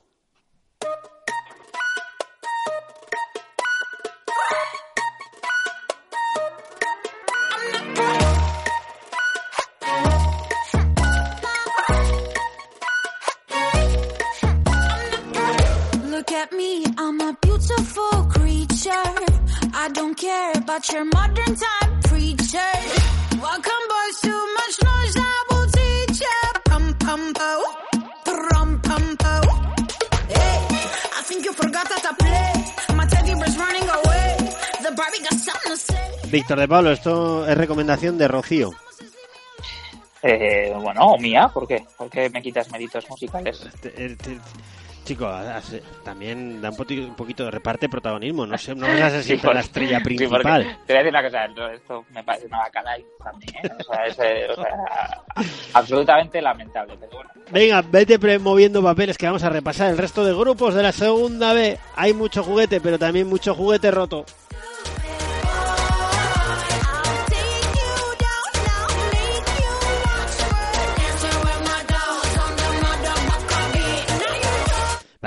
Sin amor no hay. Estábamos por el amor en Eurovisión, Víctor de Pablo, y nos han roto el amor de tanto usarlo. ¿eh? Sí, el- el- la canción de Eurovisión en España encajaba perfectamente con el sorteo de la cera. Tenía el mismo ritmo. Bueno, Víctor de Pablo, nos vamos al grupo 1 de la segunda división B, donde se ha preparado un sin Dios. Alucinante. Un Esto sin alucinante. Dios incomprensible con lo bien que nos cae el grupo de las vaques y la que se ha montado allí, desde la clasificación del Fabril con el lío del descenso del Depor. La entrada de última hora del Celta B entre los cuatro mejores. La sorpresa maravillosa, extraordinaria y sin duda la gran sorpresa del campeonato en segunda B, el, rayo, el Rayito Majadahonda. Eh, Sí, la sí. debacle y el cambio constante de entrenadores del Fuenlabrada, equipo de moda hasta que se vino abajo y empezó allí un sin Dios de mucho cuidado. El fracaso rotundo de equipos de medianía como la Ponferradina o el Pontevedra que han salvado los muebles porque ha habido equipos históricos en peor nivel como sin duda el gran desastre del Racing de el del Toledo que acaban con sus huesos en tercera división. Increíble. Increíble, ¿no? Patas arriba este grupo 1. las notas positivas, los que tú has dicho, sobre todo el Rayo Majadahonda, que si la temporada pasada ya fue un, un éxito brutal entrar en playoff, este año ser líderes, creo que es algo tremendo, porque además es un equipo que los mejores futbolistas la temporada pasada pues fueron emigrando y el ejemplo más cercano lo tenemos en el caso de, de Ñoño. Y luego por, por abajo, pues bueno, más allá, o sea, los fracasos rotundos de Ponferradina, Pontevedra o incluso Castilla eh, no son tales, tanto, mejor dicho, viendo pues la debacle absoluta de Racing de Ferro de Toledo, ¿no? Que hace muy poquito los veíamos compartiendo playoff con la Deportiva Logroñés y ahora están en, en tercera división. He estado leyendo mucho la prensa ferrolana y todavía nadie ha sido capaz de explicar cómo es posible que los Pablo Rey, los Joselu, los eh, Jacobo, Jacobo Trigo, eh, los Macay como portero, eh, se han podido ir mmm, de bruces a tercera división. O sea, nadie lo logra comprender. Absolutamente sí, nadie. En, en, un grupo, insistimos, en el que el nivel del medio, medio del grupo no es demasiado alto, porque claro, del quinto al séptimo están el Rápido de Bouzas, el Naval Carnero y el Talavera de la Reina. Quiero decir, pues bueno, hemos visto que está todo patas arriba y que equipos que estaban llamados a estar en puestos de playoff, pues no solo no están, sino que es que eh, ya el fracaso más, más tremendo que es el descenso de categoría. Dos históricos que se van a tercera división y dos filiales que se meten en la fase de ascenso a segunda división. Grupo 2 lo conocemos de sobra, pero quería destacar que tres filiales se han metido en el periodo de ascenso. Sporting B, Bilbao Athletic y Sanse. Pasamos al grupo 3, donde un filial se ha metido entre los mejores, como ha sido el Villarreal B. Este nos queda un poco más lejano, pero ¿qué destacarías de este grupo 3? Víctor de Pablo, que ha gobernado con puño de hierro el Mallorca y donde una isla se ha ido a tercera división. No sé si brindaste con cava. La isla maldita, no, no, tampoco es eso, no. Bueno, no pasa nada. No hay que, no hay que desearle tampoco el mal.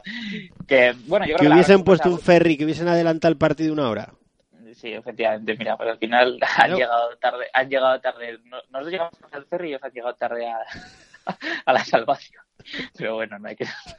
Yo creo que la, la sorpresa del grupo es el Cornellá, ¿no? Que se ha conseguido meter en, en playoff en detrimento después de otros equipos que en principio parecía que iban a estar arriba. Víctor de Pablo, te clasificas para un pedido de ascenso y te toca el Cornellá.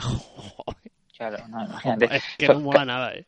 Como Torrent, ¿eh? como el huracán. Sí, ya, ya, pero creo que molaría aún menos que sí, sí. el Hércules o el Lleida, ¿no? Sí, sí, pues sí. que al final pues bueno, incluso se han quedado fuera y luego ya, pues bueno, el, el, la Llagostera que al final ha, ha promocionado. Pero Contra Lizarra. Equipos, sí, efectivamente. Y luego, bueno, se mete el Villarreal B y luego el Mallorca, que, que tuvo una racha descomunal y que yo creo que ese, ese baja de puntos le, le ha hecho pues, bueno, que, que el primer puesto del, del campeonato en ningún momento peligrase. Nos vamos al grupo 4, el más competido yo creo este año, mm, por la Sí. por el precio de la salvación, por el precio de, de- de entrar en los playoffs, por equipos que se han quedado fuera haciendo buena campaña como el propio UCAN, por el nivel y la reacción fantástica del Real Murcia que desde abajo se ha metido en tercero, le ha tocado el Elche de uno de los mejores entrenadores de la categoría como es Salmerón y el liderato del Cartagena, que por fin lo ha conseguido Víctor de Pablo. El Cartagena ha cumplido las expectativas o incluso estado un poquito por encima de las expectativas. ¿eh? Sí, el Cartagena es otro de los proyectos que, que tiene muchísima masa social, tiene mucho apoyo, también evidentemente mediático, que cada temporada parece que intentan mejorar un poquito la anterior, que parece que esos problemas económicos tan acuciantes que tenían los, los van superando y se centran solo en lo deportivo y han conseguido un campeonato en un grupo realmente complicado, ¿no? Yo creo que la sorpresa ha sido el, el Marbella de nuestro amigo Juanfran, porque se ha conseguido meter en, en playoff, eh, pues dejando fuera a otros como, como el Lucam, como el propio Recreo el Mérida, que es que el, de hecho el Mérida en la, ul- ¿qué decir? La- no en la última jornada, en el último segundo se salvó del descenso directo. Creo que el gol fue en el minuto 110, Sí, 111. sí, Una cosa una cosa de locos. menuda Entonces, tangana, menudos palos Sí. se metieron allí. Madre mía, qué manera de darse hostias. Qué barbaridad. Sí, no, no, no. Y de proyectos de, de muchísimo dinero. ¿eh? Recordemos que, que, que el Mérida en el mercado de invierno fichó a Iván Aguilar, fichó a Germán, fichó a Golobart. Es decir, todo le ha valido para darse con un canto en los dientes eh, promocionando, ¿no? Pues veremos además cómo llega, porque claro, ha entrado ahí de oficio la Real, la Real Federación Española, bueno, la. Federación Española de Fútbol, y veremos que igual llegas a los, al playout de permanencia con PLML y el tambor, ¿eh? Porque ahí habi- hubo cosas verdaderamente graves. Bueno, ¿qué, qué más quieres destacar de este? No, rápidamente ya por, por, por rematar, ver cómo han quedado el, el sorteo de los, de los playoffs. Dale. Eh, los, el, el Cartagena se enfrentará al Rayo Majadahonda y el Mallorca al Mirandés en esas eliminatorias de, de campeones. Eh, recordemos que el que gane esa eliminatoria tiene ascenso directo y los que pierdan se reenganchan a la siguiente, está formada por el Celta B frente al Marbella, el Cornellá frente al Sporting B, Atlético Bilbao B, perdón, frente al Villarreal B, Extremadura frente al Deportivo Fabril. Ojo, el, de- Extremadura, que no lo hemos mencionado, Sí. que ha estado, ha librado por los pelos de, todos los- de- de- de- de- de- vamos. proyectos mastodónticos, ¿eh? Sí, porque sí. fichó, recordemos los fichajes que ya comentamos en su momento, del propio Enrique Gallego, que Enrique Gallego es una cosa curiosa, ha sido el máximo goleador del grupo 3 con media temporada. O sea, algo absolutamente alucinante. Luego el Murcia frente al Elche, yo creo que es la eliminatoria, bueno, que, que todos vamos a estar absolutamente pendientes, dos proyectazos. Y cierra el Fuenlabrada frente a los viejos conocidos, ¿no? A los potrillos del, de la Real Sociedad B. Un playoff donde han entrado las televisiones, donde Sport va a ofrecer prácticamente eh, los Muy partidos que sí, le sí. creen más importantes y que solo por clasificarte han trincado 15.000 euros cada equipo y después por los partidos que te den va a ingresar. Por tanto, unos playoffs que encima en lo económico van a ser más rentables que nunca. Víctor de Pablo, que ha llegado el gran momento del año, el que veníamos esperando desde hace mucho tiempo. La traca final. La traca final. Atentos, que se nos ponen los pelos de punta porque vamos a dar unos premios muy importantes.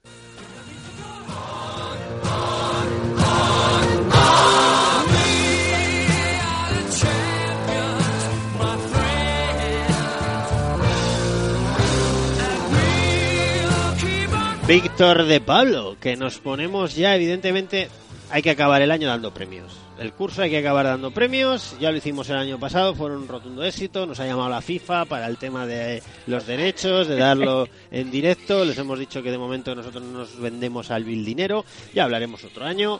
Víctor de Pablo, ¿qué premios Eh, son estos? Eclip- eclipsando al- a los premios Princesa de Asturias. Los pre- los premios- Fíjate, fíjate, Ole, desde que hemos salido nosotros, cómo se han quedado los Nobel. ¿Eh? Mira qué lío tienen. Pues, pues mira, mira que lío. Y nosotros, que humildes, aquí estamos en la segunda edición ya. Que además nos cuesta un desembolso fantástico, además. Es una manera de dar premios brutales. Ni trofeo, ni trofeo. Sí, porque además la, la temporada pasada contamos con el Gauner del año y esta lo emplazamos para la temporada que viene. Pero no adelantemos acontecimientos. Vamos a empezar por el mejor momento del año. El En mejor, este espera, espera, espera, Víctor de Pablo, por favor. Ah, vale, vale, vale. El mejor momento del año.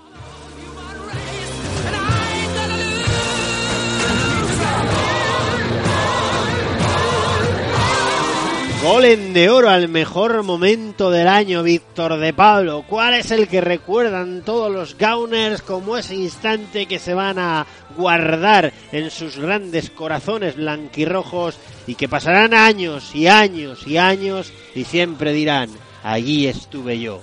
O eso lo recuerdo como si fuera hoy. Pues evidentemente... No, me bajes el ritmo, Víctor de Pablo, no me bajes el ritmo. Si es que te no, lo, te si lo no lo- pongo- Pero Sergio, entiende que no lo oigo. Entonces, Ah, bueno. claro, ya. claro, pierde mucha pegada, correcto. Entonces, claro. Venga, dale, mejor momento del año. Los mil de Andúa, Sergio Moreno. Yo creo que fue el, el- el éxito más rotundo, sin lugar a dudas, en cuanto a la masa social. Dale.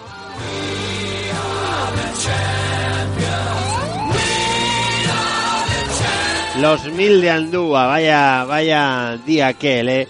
Lo hizo bien el club, lo hizo aún mejor la respuesta masiva de seguidores blanquirrojos y al final, hasta después de los 90 minutos, se vivió una fiesta blanquirroja fantástica en el que ha sido el viaje más importante jamás contado en la historia de la Unión Deportiva Logroñés. Así que lo premiamos, ¿no? O lo premian los Gauners, evidentemente. Sí, sí, sin lugar a dudas. Yo creo que también ha habido bastantes votos para ese gol de Fermín y sobre todo esa pase eliminatoria en, en Copa del Rey, partidos como las victorias frente al Burgos, al Racing en casa, pero sin lugar a dudas yo creo que, que el mayor éxito de la temporada o el mejor momento, o el que recuerdan con más cariño los Gauners, son ese desplazamiento masivo a Miranda, que como bien decías fue una gran eh, sugerencia o gran iniciativa, mejor dicho, del club, pero la respuesta de la afición fue descomunal. Venga, seguimos. Siguiente categoría.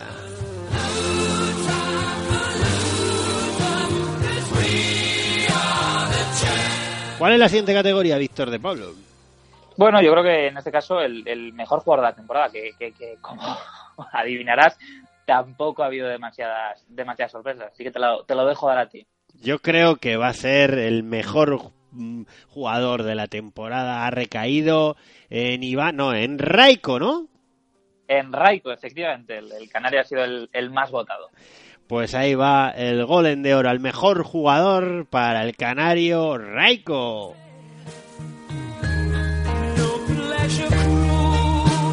¿Ha sido mayoritario, unánime o ha habido por ahí alguien que ha despuntado con algún otro futbolista? Ha sido, ha sido realmente unánime doblando en votos al segundo, pero sí que es cierto que te dejo adivinar el segundo. Si lo. Álvaro Es. Arnedo. Mira, qué listo, listo.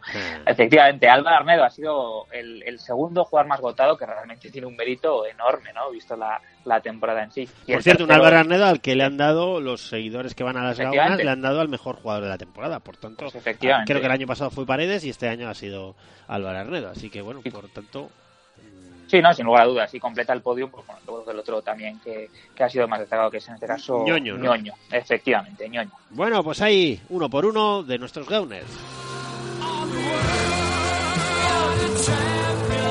Bueno, ya sabemos el mejor momento para los Gauners, ya sabemos cuáles han sido los tres mejores jugadores para los Gauners y qué nos queda. Del Gauner Top, ¿no? Yo creo que este- realmente... este, es el premio gordo, este es el que mola, este es el, el- y ha ido para José Luis Ah, Gardano. No, bueno, ha tenido premio, ¿eh? Pero bueno, no. para Mauro, ¿eh? que lleva Efectivamente. ha sido nuestro mejor premio este año, sin duda la llegada de Mauro, pero ¿quién es el Gauner? Vamos a esto necesita un poco de silencio, espera. ¿Cuál es el Gauner más top? Eh, mm, tensión, ¿no? Esto es un momento muy importante porque es un trofeo que va ganando en prestigio, que esto lo puedes ya situar en tu currículum, que lo Esto, puedes... esto lo metes en el LinkedIn Esto y en queda, el, y queda en, el perfil de Facebook, en. Twitter. Bueno, pues Víctor de Pablo, ¿estás preparado? Siempre. Golem de oro al Gauner Top del campeonato es para... Dale, dale. Malak Sedano. ¡Otra vez!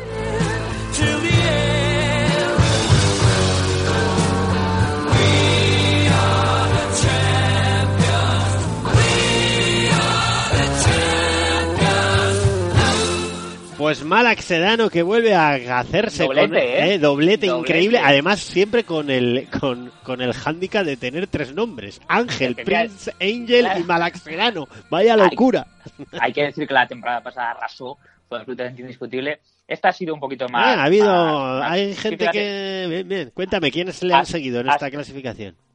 Hasta 30 gauners diferentes, cual, Guau. bueno, oye, muchos votos, un poquito más repartido, pero al final, pues bueno, el bueno de, de Malak eh, haciendo ¿Qué, honor qué otros realmente- nombres han asomado por ahí? Por curiosidad. ¿eh? Pues sí, pues también yo creo que un poquito después de, de Malak ha, sido también muy votado Enrique Guillén, Oh, eh. Exae, la, la pareja de viajeros. Hombre, esa, y- esa ya siempre, o sea, ese, ese Esther y premio Jesús. Melitón y Esther y Jesús eh, son Sí, sí. siempre, eh, es que ya no entran ni en el concurso, tampoco queremos que la rompan, ¿no? O sea, ya está, ellos son evidentemente, eh, están Fíjate. siempre en nuestros pensamientos. el propio ganador, Malak Sedano, votó por ellos también, con lo cual, por, por los con lo cual, bueno, pues evidencia que al final la masa social es muy importante, otros como Adri Udele, Fran, Pedro, eh, Santi, etcétera. Ha habido muchos votos, pero evidentemente el premio es para, yo creo que ya no es tan Prince, ¿eh? hay que ir cambiándolo por, Dile, por dile. King, porque ya son dos, dos seguidas y el bueno de Ángel, de nuestro amigo Malak Sedano, Gauner top de la temporada. Vamos con el temazo.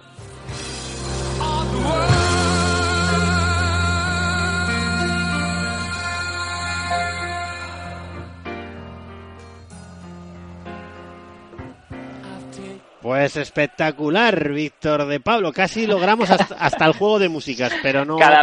Cada vez más cerca de las dos horas, ¿eh? Es increíble qué chapa les hemos metido hoy. En fin, os pedimos Bueno, a ver, disculpa, pero ya vais a tener todo el verano por delante para ir a escuchando Claro, como el programa de televisión española Cachitos, ¿eh? Pues ahí, a Mira, poquitos a Una, poquitos. una buena idea es escuchar media hora. Y al día siguiente, otro clic y otra media hora. Claro. Otro clic y otra media hora. Y así, pues, oye, entonces, Efectivamente. Pero ojo, eh, que amenazamos con volver, ¿eh? Que amenazamos con volver así. En cualquier esquina nos encontrarás, quizás cualquier día de esta primavera que no acaba de arrancar, porque igual, igual, depende de lo que diga Luis Rubiales, nuevo presidente de la Federación Española de Fútbol, que ahora va a estar muy ocupado con el tema del Mundial, pues veremos si hay novedades o no en la segunda vez. Si las hay, estaremos ahí para contarlo, Ah. Víctor de Pablo. Pensé que ibas a hacer un especial sobre el Mundial, sobre Irán, sobre... irán y volverán. Nadie ha hecho ese chiste nunca. En fin, Muy bueno. Víctor de Pablo, que muchísimas gracias por... A ti por venir, Sergio. Porque abandonaste la nave, te lo recuerdo. Esta será siempre la temporada en la que yo te diré, te marchaste, Víctor de Pablo. Te marchaste al calor, al calor de que- José Luis García Íñiguez. Efectivamente, yo creo que hay que hilar con el inicio del podcast. Esto ya es un 2-1.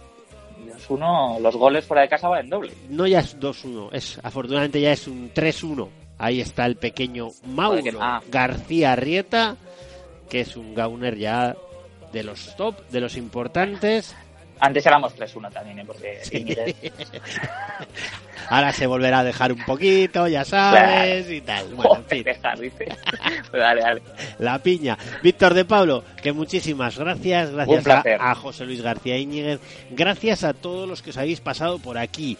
Eh, a ver, se han pasado, pues seguro Javier Adán, se ha pasado eh, César Caneda, eh, Sergio Caneda, perdón, César Álvarez. ¿Quién más se ha pasado? Víctor de Pablo. Bueno, nuestros eh, colaboradores. Eso eh, es, Alejandro evidentemente. Arenzana, Alex Antelices, Ramón Oliva. eh, bueno, hemos tenido muchos colaboradores puntuales y desde luego con, con todos los Gauner que con nuestras tweets, interacciones, retweets, nos han, al final son, realmente parecemos muy moñas, pero realmente el motivo porque el que este podcast continúa, ¿no? Porque no buscamos más que entretenernos y entretener. y eh, hemos perdido periodicidad, pero hemos ganado en especialidad. Víctor de Pablo. Muy bueno, muy bueno. Gracias por todo. Feliz vera, feliz primavera, feliz verano Joder, sí. y regresaremos cuando Dios dé a entender a todos los gauners que sois legión un fortísimo abrazo de gol. Adiós.